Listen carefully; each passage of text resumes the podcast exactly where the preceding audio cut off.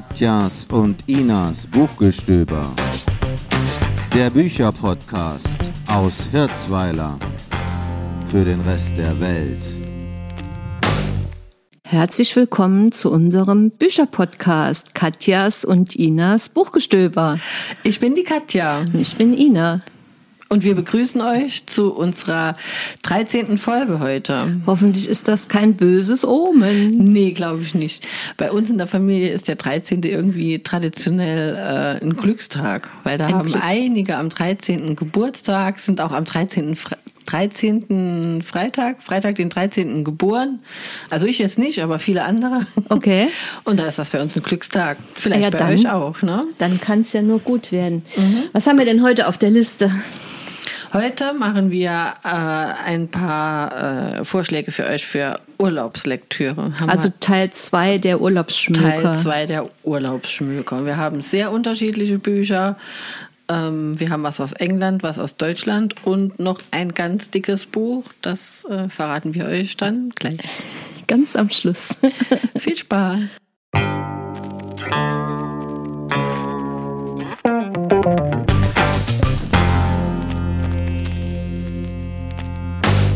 Als erstes stellt euch die Ina ein Buch vor von Richard Osman aus Großbritannien.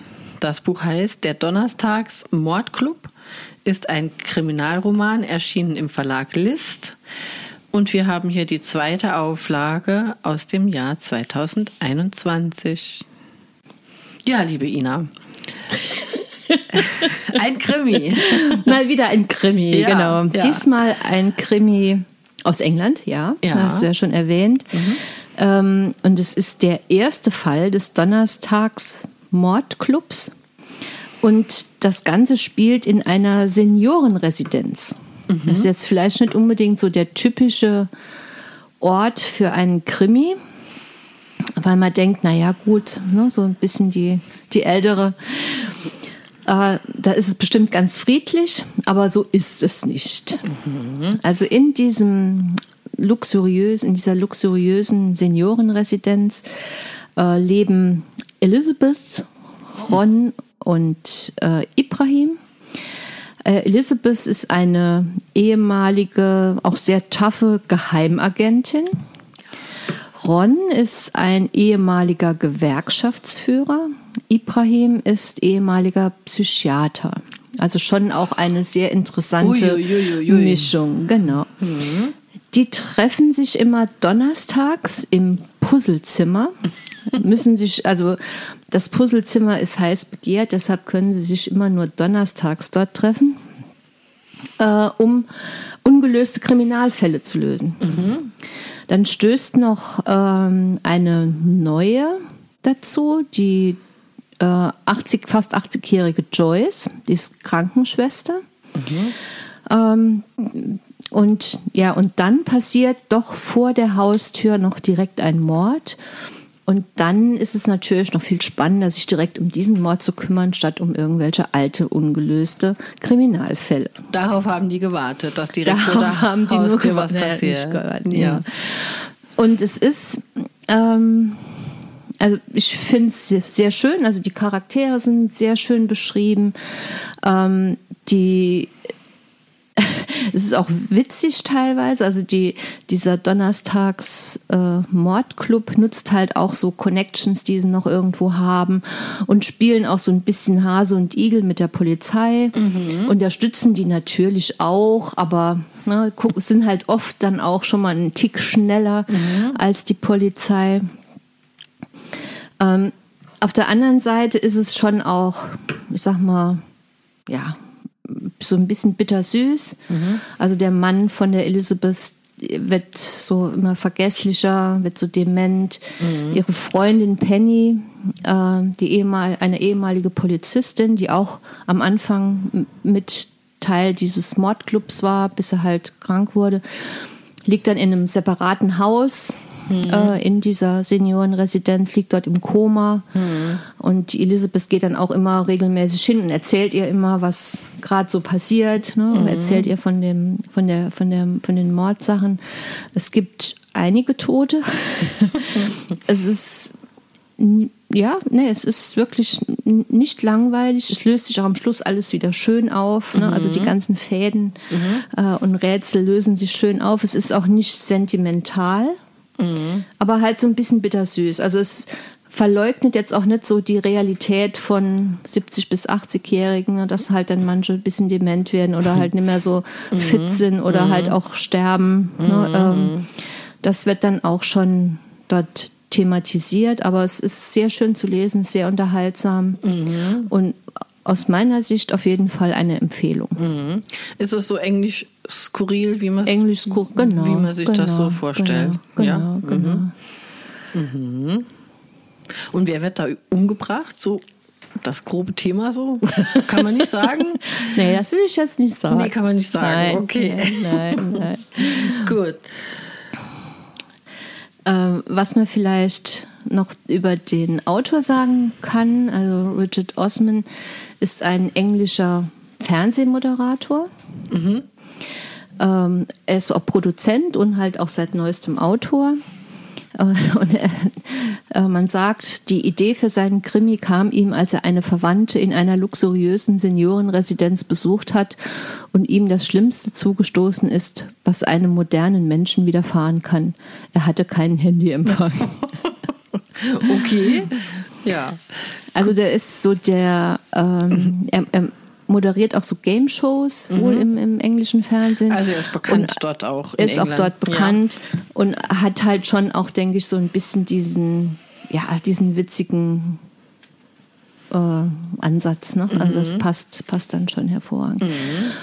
Was ganz schön ist, also die ähm, es gibt eigentlich so zwei Erzählebenen auch in dem Buch. Die Joyce äh, schreibt Tagebuch Mhm. Es ist dann immer so zwischendrin nochmal so ein Kapitel von ihr. Ähm, die ist so ein bisschen, ja, so ein bisschen naiver, aber auf der anderen Seite schon auch wieder ziemlich clever. Mhm. Und der Rest ist halt dann eigentlich auch eher so, sag ich mal, normal erzählt. Und das bringt dann auch nochmal so ein bisschen Abwechslung eigentlich mhm. rein. Ne? Wenn mhm. sie das dann so aus ihrer Sicht erzählt, was gerade passiert. Ähm, das, das gibt auch oft Anlass zum Schmunzeln. Mhm. Also den Engländern hat es gut gefallen. Hier steht über eine Million verkaufte Bücher in Großbritannien steht hier drauf. Ne? Das ja. ist ja schon Wahnsinn. Ne? Ja, und äh, ja, äh, wird noch mehrere Bände geben, vielleicht, man weiß es noch nicht. Es gibt schon einen zweiten Band, ja. äh, Der Mann, der zweimal starb. Aha. Das hört sich auch schon wieder spannend an, aber den habe ich jetzt noch nicht gelesen. Ja, okay. Der ist, glaube ich, auch erst relativ kurz jetzt rausgekommen. Okay, gut. Genau, das war Richard Osman, der Donnerstags Mordclub. Aus dem List Verlag und wie viele Seiten hat er? Einige, ne? 450. 450 Seiten, genau. Also schon ein kleiner Schmöker. Genau. Und ideal für den Urlaub. Ein bisschen lustig, ja? Gut. Mhm, genau. Okay, vielen Dank.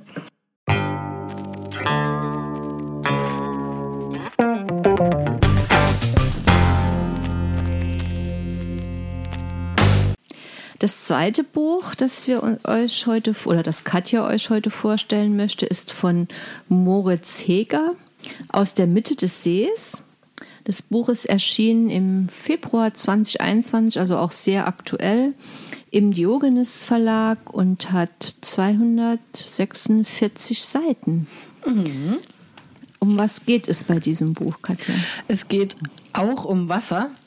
Ähm, so bin ich auf das Buch aufmerksam geworden. Ich habe das gesehen ganz klassisch im Katalog vom Diogenes Verlag, in einem Katalog aus Papier. Gibt es ja heute auch noch, also Kataloge aus Papier. ähm, und äh, das Buch heißt ja Aus der Mitte des Sees. Es ist auch vorne ein, ein Steg drauf äh, an einem See. Da musste ich gucken, um was es geht, muss ich den Klappentext lesen und um was geht es in dem Buch. Es geht äh, um, sagen wir mal, um einen Mönch, der in einer Benediktinerabtei tätig ist, welcher an einem See gelegen ist. Das ist so der Ausgangspunkt. Also es gibt diesen Mönch, der ist so um die 30 Jahre alt, äh, Ende 30 ist er, das ist der Lukas. Und ähm, äh, es gab vorher noch einen anderen Mönch in dem Kloster, der auch in seinem Alter war. Dieser andere Mönch, also der auch ein guter Freund von ihm war, hat vor kurzer Zeit ähm, das Kloster verlassen, um eine Familie zu gründen. Ähm, der Lukas selbst, der ist äh, nach wie vor im Kloster und er sieht, dass seine Mitbrüder alle ähm, sehr alt sind. Also mhm. Die äh, sind alle, sagen wir mal, hier steht biblisches Alter. Sie okay. nähern sich einem biblischen Alter. Also ich würde mal sagen 60 aufwärts. Ne? Mhm. Und im Verlauf des Buches äh, stirbt auch einer von ihnen und äh, es geht darum, wer wird Abt, wer wird Prior in dem Kloster und da sind die ganzen Hoffnungen auf dem Lukas, ne? dass er als Jüngster das auch irgendwann übernehmen wird. Ähm, dieses Kloster hat äh, auch einen Gastflügel, äh, wo man äh, Zeit verbringen kann, also so, so Einkehrtage oder wenn man mal zur Ruhe, Ruhe kommen will, kommt dort auch Gäste in dieses Kloster und äh, dadurch gibt es auch eine Verbindung zur wie soll man sagen, zur, zur, zur Realität, nee, also zur wahren zur Außenwelt. Zur Außenwelt, ja. genau. Und ähm, da kommen dann auch mal so die ein oder anderen äh, Menschen ins Kloster, die er dann auch so kennenlernt. Und äh, was er macht in seiner Freizeit, also Mönche haben wohl auch äh, Freizeit, äh, was er so macht, er geht schwimmen, eigentlich auch bei jedem Wetter. Da gibt's äh, einen See direkt am Kloster und er geht dann zu dem Steg immer und, und geht schwimmen. Mhm. Und denkt halt beim Schwimmen auch viel, viel nach. Ähm, und ausgerechnet dort trifft er dann eine, eine Dame, die, die als Gast im Kloster ist, also eine Frau, die auch in seinem Alter ist. Ähm, und mit der entwickeln sich dann auch so Gespräche. Die ist dann öfter auch äh, in der Kirche dabei, bei den ganzen ähm, Gebeten und sie lernen sich kennen und es ist es geht darum auch es gibt eine Anziehung zwischen ihnen weil die große Frage die sich da äh, äh, die da aufgeworfen wird ist soll Lukas im im Kloster bleiben oder ist die Sehnsucht nach der Außenwelt größer als sein oder stärker als sein Band zum Glauben ähm, sein, seine große Leidenschaft ist, wie gesagt, das Schwimmen. Mhm. Und beim Schwimmen denkt er über diese Fragen nach. Äh, das Buch ist ein bisschen spezieller also aufgebaut. Ähm, es sind quasi innere Monologe von Lukas. Er spricht immer entweder zu seinem Freund, der aus dem Kloster mhm. äh, ausgetreten ist, oder er spricht zu dessen Frau, die er auch gut kennt, oder er spricht zu dieser Dame, die er äh, kennenlernt, oder er spricht auch manchmal zu ähm, älteren Mitbrüdern. Ähm, das ist anfangs ein bisschen irritierend, weil man nie so genau weiß. Äh, am Anfang dachte ich, er schreibt wirklich Briefe, aber man merkt nachher, dass es sind, sind einfach so ist ein Gedankenfluss, der da mhm. quasi dokumentiert ist. Ja. Der Autor hat ja auch, ähm, nachdem er zunächst freie Kunst in Saarbrücken studiert ja, hat. in Saarbrücken. Gesehen, ne? Ja, das äh, genau, also in Saarbrücken. also im Saarland. Saarland. Ja, ja.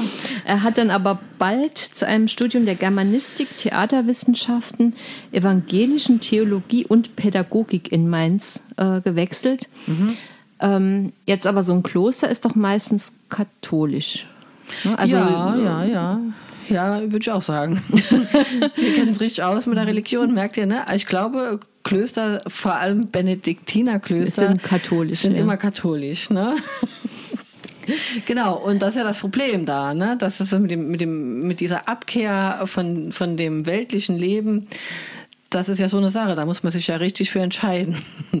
Das kann man ja eigentlich nicht beides gleichzeitig haben. Ne? Dieses normale Familienleben, also der, der Freund dieses Protagonisten ähm, ist auch gerade Vater geworden. Und das ist natürlich auch eine schwerwiegende Frage für, für einen Mann Ende 30. Will er jetzt äh, vielleicht doch noch Familie haben mhm. oder will er sich ganz dem Glauben widmen? Das ist so die Quintessenz von diesem Buch. Und es ist, was das so, was mir so gut gefallen hat und was das so interessant macht, das sind einfach diese Gedankengänge. Mhm. Also es ist äh, nicht, sagen wir mal, überschäumend vor Handlung, sondern ähm, es ist eher ruhig von der Handlung her. aber es enthält unheimlich viele Anregungen, auch selbst mal nachzudenken. Es ist unheimlich interessant, ähm, auch dieses alltägliche Leben der äh, Mönche mal kennenzulernen, also so einen Einblick zu haben, ähm, was die so machen den ganzen Tag und was die so dürfen, was sie so nicht dürfen. Und äh, auch diese Naturbeschreibungen. Das ist die Naturbeschreibungen, äh, diese Umgebung, in die der Lukas sich immer begibt, wenn er schwimmen geht.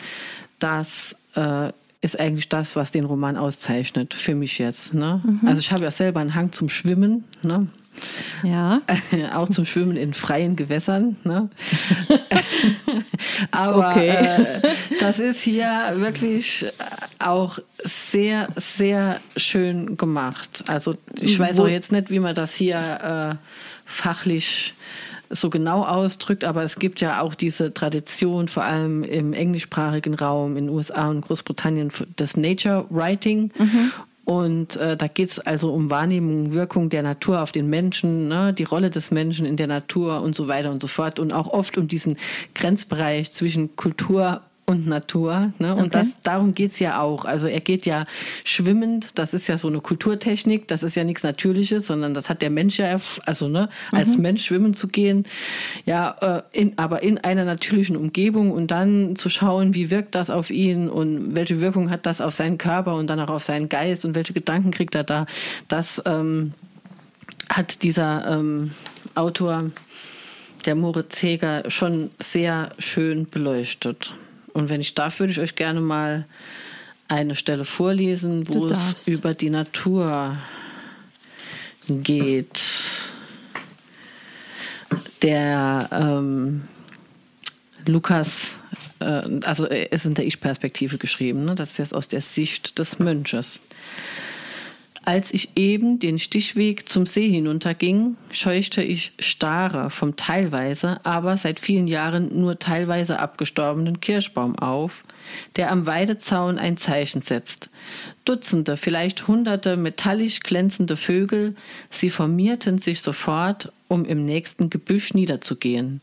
Ich wollte schon bedauern, sie nicht in Ruhe gelassen zu haben. Zugleich bewunderte ich, wie es ihnen ohne Debatte gelang, dass jeder ein Plätzchen fand, ein quasi physikalisches Phänomen. Vogelkörperphysik. Mein Vater war Festkörperphysiker. Doch im nächsten Augenblick schwirrte der ganze Schwarm schon wieder auf.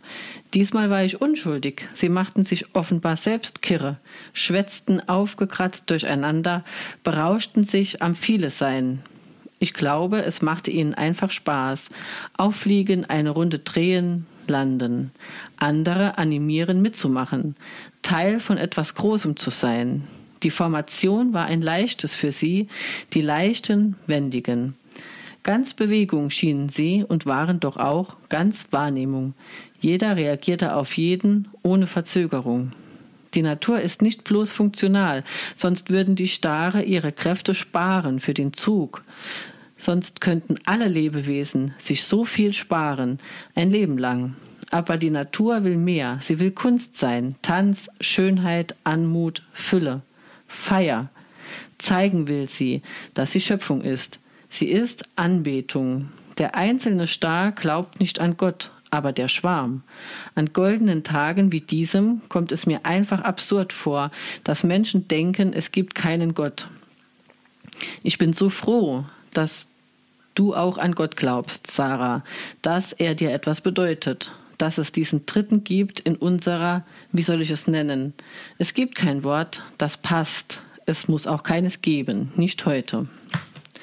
Ja, das ist so eine typische Stelle, äh, denke mhm. ich, wo man sieht, wie er von der Naturbetrachtung zu diesen inneren Reflexionen kommt, die sich dann auch auf das Menschsein, auf den Glauben und auch auf seine Beziehung zu dieser Dame, die heißt Sarah, dann äh, ja, beziehen. Das ist auch eine sehr schöne Beschreibung von so wirklich so einem Vogelschwarm, ja. wenn die sich bewegen. Ne? Das ja. ist ja wirklich so ein, eigentlich ein, ein Ding, ne? ein Körper. Ne? Das ja. ist, ja. Ja. Sehr schön. Und er schreibt auch ähm, schön übers Wasser. Da lese ich vielleicht nur mal drei, vier Sätze vor, nicht mehr so lange. Ja, er schreibt: Wasser ist dichter, als man denkt. In Wahrheit ist es nicht lepprig, nicht durchsichtig. Das ist eine äußerliche, verkitschte Betrachtungsweise. All die Symbolbilder von Tautropfen und Händeschalen. Aber seinem Wesen nach ist Wasser dunkel. Dieser See ist eine Einheit. Ich durchmesse eine Einheit. Die Uferlinie ist nicht der See. Der Spiegel ist nicht der See. Das Wasser als Einheit, das ist der See. Ähm, wird eigentlich klar, wo das Ganze spielt? Ja, das ist die große Frage. Also als ich ja das zum ersten Mal in der Hand hatte und mir das durchgelesen habe, habe ich sofort an Maria Lach gedacht. Mhm. Das ist ja hier äh, fast in der Nähe bei uns, also bei Koblenz in der Vulkaneifel.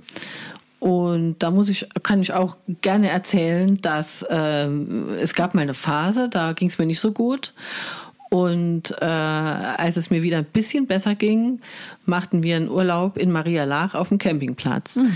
Und das ist irgendwie für mich ist ein Ort, an dem man gut gesund werden kann und an dem man gut nachdenken kann, der total ruhig ist. Mhm und so, so, so, so, so, so, so, so meditativ und so mystisch. Also wenn man auf diesem Campingplatz ist, sieht man in der Ferne äh, die, die Dächer äh, des, des äh, Klosters. Okay. Und es ist auch ein Benediktinerkloster dort. Und man hört auch immer diese, diese Glocken. Ja, und obwohl ich bin eigentlich, kann ich ja auch sagen, nicht so ganz jetzt hier immer konform mit allem, was so die Kirche betrifft. Also ich muss das nicht haben. Ich mag das auch nicht, wenn das so, so plakativ und überschäumend hier so mhm. christlich rüberkommt. Ähm, das gefällt mir eigentlich nicht so gut, aber das ist dort auch nicht so. Das ist ein sehr, sehr bescheidenes äh, Kloster von außen mit wenig Schmuck. Ne? Und ähm, das äh, also ich bin ganz fest überzeugt, wir müssen mal irgendwie gucken, dass wir den Autor fragen, dass das äh, Maria Lach ist. Ne? Könnte ja auch gut passen, wenn er in Mainz studiert hat. Ja, ja. Liegt das ja schon auch so irgendwo ein bisschen in dem, in dem Range, ne? Ja, genau. Es ist auch kein großer See. Es äh, gibt sogar auch einen Campingplatz dort. Also das ist ganz bestimmt äh, in Maria Lach. Und äh, wenn wir dann schon mal über Maria Lach reden, dort gibt's eine tolle Gärtnerei und einen noch tolleren Buchladen. Also da, wer jemals dorthin kommt, der muss auf jeden Fall, oder man kann auch extra mal hinfahren, so verrückt ist wie wir, äh, da mal äh, hingehen. Also der ist super sortiert. Dort gibt's Sachen, die hat die Welt noch nicht gesehen, also ich noch nicht. Eine ganz große Auswahl an äh, auch an so äh, Lebensberatungsbüchern und so und überhaupt nicht, ähm, also auch Sachbüchern, überhaupt nicht so, wie man jetzt denkt, dass das so katholische Ratgeber wären. Gar nicht. Also es gibt auch also ganz ist eine katholische ja, ja, das gehört alles. Ach so, das gehört zu dem, zu das, dem Kloster, das gehört oder? alles zu dem, zu dem Kloster. Die, ah. die finanzieren sich auch zum Teil über, über solch weltliche Dinge.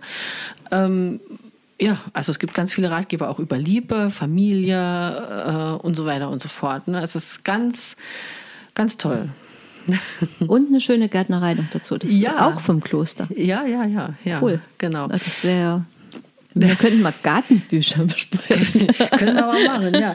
Genau. Also äh, wir sehen schon, wir machen mal einen Buchgestöber-Ausflug nach, äh, nach Maria Lach. Ja. Das können wir gerne machen. Gut, das war das war, das war, das war aus der Mitte des Sees. Aus der Mitte des Sees. Von, ich sollte dann doch die Brille anziehen, ja. von Moritz Heger, erschienen 2021 äh, bei Diogenes. Mhm. Und vielen Dank, Katja, für die, ja, für die Besprechung und ja. auch für das Vorlesen.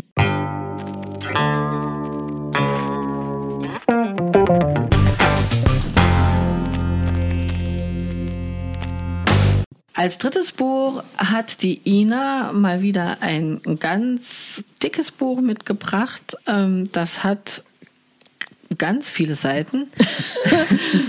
Mehr Seiten als die Bibel, kann das sein? Wo wir ja vorhin als zweites so ein katholisches Buch hatten, haben wir jetzt ein Buch, das dicker ist als die Bibel. Es sind 1289 Seiten, geschrieben von Rebecca Gablet das Lächeln der Fortuna. Es ist ein historischer Roman, erschienen im Bastei Lübbe Verlag. Es ist Teil einer Reihe. Einer Saga. Einer Saga. Und äh, es ist äh, von der Backlist, also aus dem Regal. Ne? Ja, ja. ja. Aus dem Jahre, wir haben hier die zehnte Ausgabe aus dem Jahre 2001. Genau. Das, die Originalausgabe oder die erste Ausgabe ist von 1997. Ähm, und es geht um die Warringham-Saga.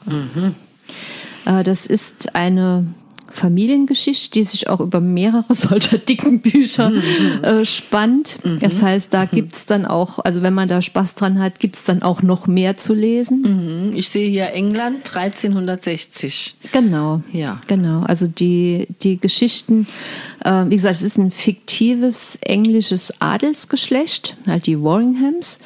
Und das, die ganze Saga geht dann wirklich vom Mittelalter bis in die frühe Neuzeit.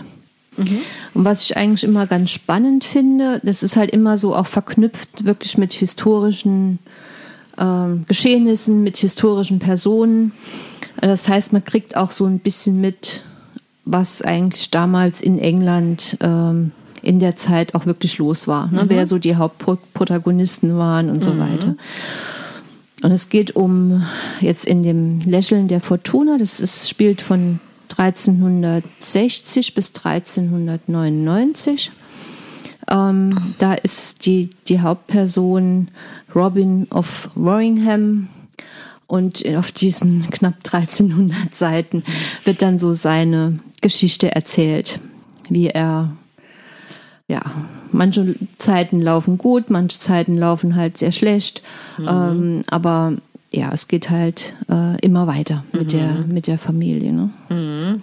Was mir hier ins Auge springt, es hat jetzt mit dem Inhalt überhaupt nichts zu tun, aber da ist wirklich hinten auf dem, auf dem, am Barcode, am Preis, steht noch beides drauf. Also D-Mark und- D-Mark und, äh, und die Euros. Also es ist echt Backlist, ne? Ja, aber, Aber es das gibt ist ja bei einem historischen Roman und sowieso überhaupt ist ja kein Problem. Das ist mir nur aufgefallen, habe ich Nee, schon lange nicht mehr gesehen. Ne? Also es gibt dann auch ähm, die anderen Folgen oder die anderen Teile der, der Sage heißen dann Die Hüter der Rose. Das ist 2005 erschienen. Das Spiel der Könige, das spielt gerade so in zur Zeit der Rosenkriege in England. Das ist 2007 erschienen. Der dunkle Thron 2011, der Palast der Meere 2015. Also es gibt da schon auch noch mal ähm, sag mal, neuere, Ja. neuere. Und das ist äh, alles mit dieser Warringham-Saga. Alles mit dieser Warringham-Familie, Ja. genau. Da kommen die irgendwann, kommen auch im Hier und Jetzt an. Also wenn Nee. sie dann. Nee, noch also nicht, nicht mit der Saga, kommt nicht mit mir jetzt Okay. an. Genau. Das und- ist ja mal was, ne? Ja, ich finde es, also ich mag, ich finde, es liest sich sehr schön. Man ist so, man fiebert immer auch so mit. Mhm. Es gibt halt immer so die Guten und die Bösen. Und dann gibt es dann immer noch so manche, die, bei denen es nicht so ganz klar ist, ob sie jetzt gut oder böse sind. Mhm. Aber oft ist so der, ja, das Feindbild schon ganz klar und dann auch, das ist dann ja immer so die, ist schon ähnliche Story, die irgendwann machen sie sich halt aus welchen Gründen auch immer ein Feind und der begleitet sie dann auch schön das ganze Leben lang. Mhm. Ja, und, ja, äh, ja. Nee, das ist ja auch ist so, so. Äh, das, was man von einem historischen Roman erwartet. Das ist ja oft so, ne? Es gibt ja mehrere, sagen wir mal, äh, Reihen von historischen Mhm. Romanen, wo das ja auch das Handlungstreibende ist, ne? Dass es da immer einen Protagonisten und einen Antagonisten gibt, die dann, ne, wo man dann mitfiebern kann. Ja, Genau, wo und man in- mitfiebern kann Intrigen und, und dann werden Stolpersteine in den Weg gelegt und dann verliert er sein Vermögen und dann kriegt er es wieder und, und so, ne? Genau, genau Ja. so. Habe ich es gelesen? Ah, nee. Also eine sehr gute Ja, Zusammenfassung. ja, ja, genau. ja. Ja, genau. Und das ist halt immer das Schöne, dass dann in dieser Zeit das Spiel, dass man sich so reinversetzen kann. Ne? Und dieses Hu- Pferdehufe getrappel hört auf den Waldwegen. Also ich habe manchmal auch richtig Lust auf so einen historischen Roman. Ich habe zum Beispiel von dieser Ini Lorenz Ah ja, ja. ganz viel gelesen oder auch Noah Gordon, der hatte Ja, damals irgendwie auch, ja, und das hier sieht so ähnlich aus, ne? Das ist auch so ähnlich. Also es ist schön geschrieben, man kann es hervorragend lesen. Ähm, und wenn es einem vielleicht zu viel ist zum Lesen, kann ich auch die Hörbücher dazu empfehlen. Das sind, ähm, also äh, gibt auch ein Äh, eine, mein, einer meiner Lieblingssprecher bei, mhm. bei Hörbüchern, der Detlef Bierstedt. Mhm. Ähm, das ist, also es, sind eigentlich, es ist eigentlich kein Hörbuch, es ist eigentlich ein Hörspiel. Mhm. Also man hört auch manchmal das Hufgetrappel. Ah, schön, ja. Ah, ja. Und das finde ich dann halt auch sehr äh, entspannend zu hören. Also wenn man sowas mag, mhm. das sind halt klar, bei, bei, knapp 1300 Seiten ist auch dann das Hörspiel entsprechend lang. Mhm. Ähm, aber das macht auch richtig Freude und, und ist vielleicht dann ein bisschen weniger anstrengend, wie dann diesen dicken Brocken an Buch da immer mit sich rumzutragen. Ja, ja, ja. Also wir fahren ja, es sind ja Urlaubsschmöker hier, also das ist ein richtiger Schmöker, äh, wo du sagst Hörbuch, das ist keine schlechte Idee, weil wir fahren lange Auto. Mhm. Wir bleiben ja hier immer noch Corona-konform, jetzt im Sommer mal in Deutschland, haben aber eine lange Autofahrt vor uns und das äh, bietet sich bei uns immer an. Ne? Wir hören immer gerne sowas auch dann während einer längeren Fahrt. Ja, also man muss aufpassen, ob das funktioniert beim Autofahren mit Hörbüchern. Also als Aha. wir am Anfang, weil wir haben das auch oft gemacht und ganz am Anfang waren wir dann so in dem Hörbuch drin, dass wir wirklich jede Ausfahrt verpasst haben. Also man muss gucken, ob man dann trotz Hörbuch noch genug Aufmerksamkeit ja, ja, auch zum ja. Fahren hat. Das ist wohl wahr. Aber wenn das geht, finde ich, also ich mag das auch gern. Ja. Also ich liebe das. Ich man eigentlich immer, also es ist selten Radio an im Auto, irgendwie läuft immer irgendein Hörbuch mhm. oder ein po anderer Podcast. Mhm. Ähm, aber wie gesagt, eine kurze Warnung, äh, das sollte man erstmal ausprobieren, ob das so genau, funktioniert, ob man seine Aufmerksamkeit so teilen kann, dass ja. man. Erstmal kurze äh, Strecke ausprobieren und dann erst auf die Autobahn, ne? Genau, genau. Also wir hören ja immer die drei Fragezeichen. Oh ja. Äh, ja, das ist auch mal sehr spannend. ja, also das äh, ist auf jeden Fall ein Urlaubsschmöker, auch wenn man länger Urlaub hat. Äh, also, oder wenn man richtig lang Urlaub hat, kann ja. man dann alle Folgen der ja. Warringham-Saga lesen. Ja. Jetzt ist noch ein kleiner Seitenhieb, wie immer, äh, für Lehrer vielleicht. Die haben noch sechs Wochen Ferien. das hast du gesagt. genau. Und äh, ja, das war Rebecca Gablé das Lächeln der Fortuna, ein historischer Roman, eine Reihe, eine Saga, äh, erschienen im Bastei Lübbe. Wir haben hier die zehnte Auflage aus 2001. Vielen Dank, Ina. Gerne.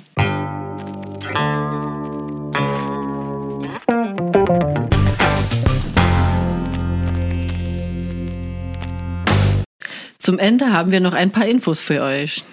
Zum Beispiel könnt ihr uns auf Facebook besuchen. Gebt einfach bei Facebook Katjas und Inas Buchgestöber ein und dort könnt ihr dann nochmal nachschauen, welche Bücher wir heute besprochen haben. Dort findet ihr auch immer einen direkten Link zu der neuesten Folge. Falls ihr unseren Podcast nicht sowieso bei Apple Podcast, Amazon Music, Deezer oder Spotify abonniert habt und dort automatisch über die neueste Folge informiert werdet. Seit neuestem sind wir auch bei Instagram. Dort heißen wir KI Buchgestöber. Und ganz wichtig, wenn es euch gefallen hat mit uns, empfehlt uns weiter, erzählt euren Freunden und Bekannten davon und gebt uns ein Like. Bis zum nächsten Mal, eure Katja und Ina.